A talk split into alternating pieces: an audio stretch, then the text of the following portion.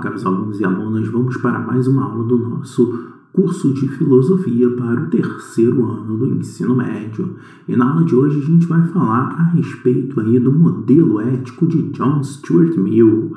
Esse é um filósofo é, parlamentarista britânico que viveu lá no século XIX e ele vai apresentar uma ideia bem interessante para a gente de utilitarismo ou consequencialismo, no qual a vontade da maioria deve ser sempre respeitada.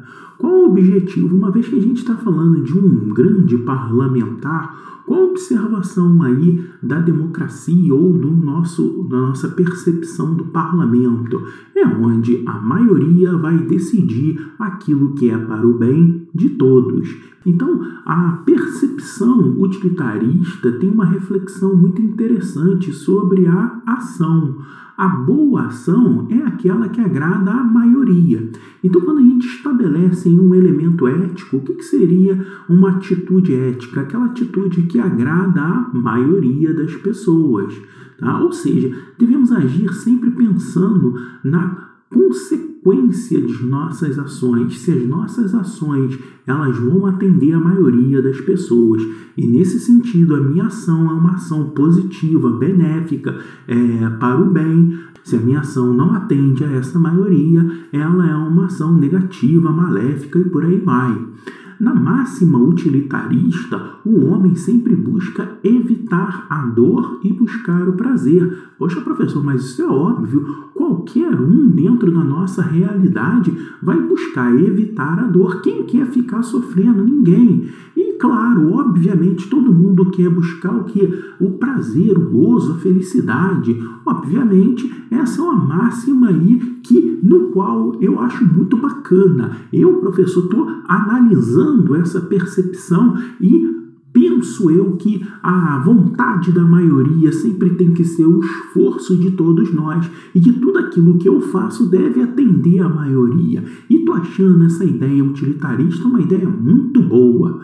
Ora, professor, fechamos, estamos maravilhosos, tudo dando certo. Esse é o melhor elemento filosófico que você já trouxe. O Stuart Mill é o cara, professor. E ele vai pensar além disso. E olha que coisa também bacana que o Stuart Mill vai falar, que a liberdade ela deve ser quase sem limite. Na verdade, limite que possa haver na liberdade de uma pessoa é o dano para a outra. Ou seja, basicamente eu devo ser livre para fazer o que eu quiser, desde que eu não ofereça nenhum dano a outra pessoa. Assim, as pessoas são livres e iguais. A percepção da igualdade é uma percepção muito interessante na filosofia do Stuart Mill. Ele vai por exemplo, o direito das mulheres. Olha que coisa curiosa. Lá no século XIX, ele vai ser o primeiro a propor no parlamento inglês o voto feminino. Ele vai pensar o seguinte: é claro, você não pode haver uma liberdade se você não tem igualdade. Então, homens e mulheres têm que ser iguais em seus direitos, iguais nas suas liberdades. A sociedade ela só pode levar ao bem da maioria uma vez que se estabelece por critério a liberdade. Ora, professor, que coisa maravilhosa! A maioria das pessoas felizes, você fazer ações para o bem da maioria. É claro que isso vai ser maravilhoso. Só que hum, eu tenho dois pequenos problemas que eu gostaria que você analisasse. É você mesmo, você que está comprando as ideias do Stuart Mill e falando que é uma maravilha. Vem comigo, reflete aqui comigo, pensa junto comigo. Olha só, o primeiro problema, e também é o mais óbvio de todos, se tudo é pautado pela maioria, e os excluídos? E a minoria? Ah, professor, mas se o bem é coletivo e a maioria se sente bem, então para que, que eu vou me importar com os excluídos? Não se pode aceitar que, em nome do bem da maioria, se oprima um determinado grupo.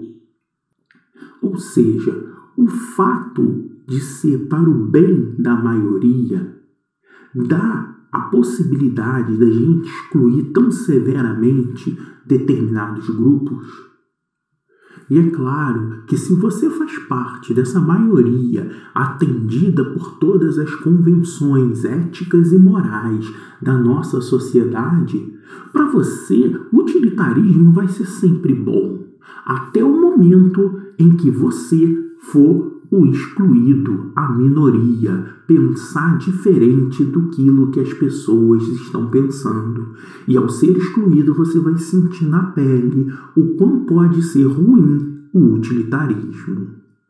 Mas essa é a primeira reflexão ruim. A segunda é um pouco mais complexa. Porque veja bem, é, eu tenho uma determinada impressão sobre alguma coisa e se, no primeiro momento, aquilo que eu faço beneficia a maioria, ele pode, num segundo momento, não mais beneficiar. E com o passar do tempo, as coisas podem ser mudadas. Então, o segundo problema é a ideia da primeira impressão, que qualifica a ação boa ou ruim. Pois é possível analisarmos inicialmente que uma ação é boa mas com o tempo percebemos o quanto ela é danosa. Apresenta um exemplo para a gente, para a gente melhorar um pouco isso que eu estou dizendo. Da aula nossa de filosofia, por exemplo, e você chega na aula e o professor ele vai naturalmente numa visão utilitarista ele vai fazer aquilo que é para o bem da maioria. Aquela atitude do professor pautada pelo aplauso da maioria. E se a maioria gostar da aula, a aula será boa. E para que a maioria possa gostar da aula, o professor propõe em não dar aula. E propõe que todos possam ali conversar, fofocar, mexer no WhatsApp fazer qualquer coisa dentro da aula que no final a aula será agradável à maioria. E nesse sentido, aquela minoria que está interessada em estudar para prestar um Enem ou se qualificar para poder se portar de modo mais adequado numa entrevista de emprego no mercado de trabalho, ter uma visão um pouco menos romantizada do mundo. Aquela minoria que está interessada em obter uma qualificação filosófica e entender os preceitos filosóficos, eles vão ser excluídos completamente da aula que foi glorificada pela maioria. Perceba que nada é tão tranquilo dentro da filosofia.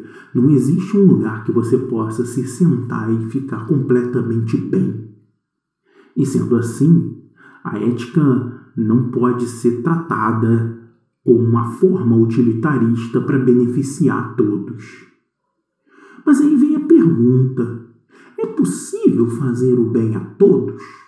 É possível você fazer uma atitude que vá beneficiar todas as pessoas? Ah, eu termino a minha aula aqui com mais essa pergunta. Obrigado por assistirem essa aula. Até a próxima. Valeu!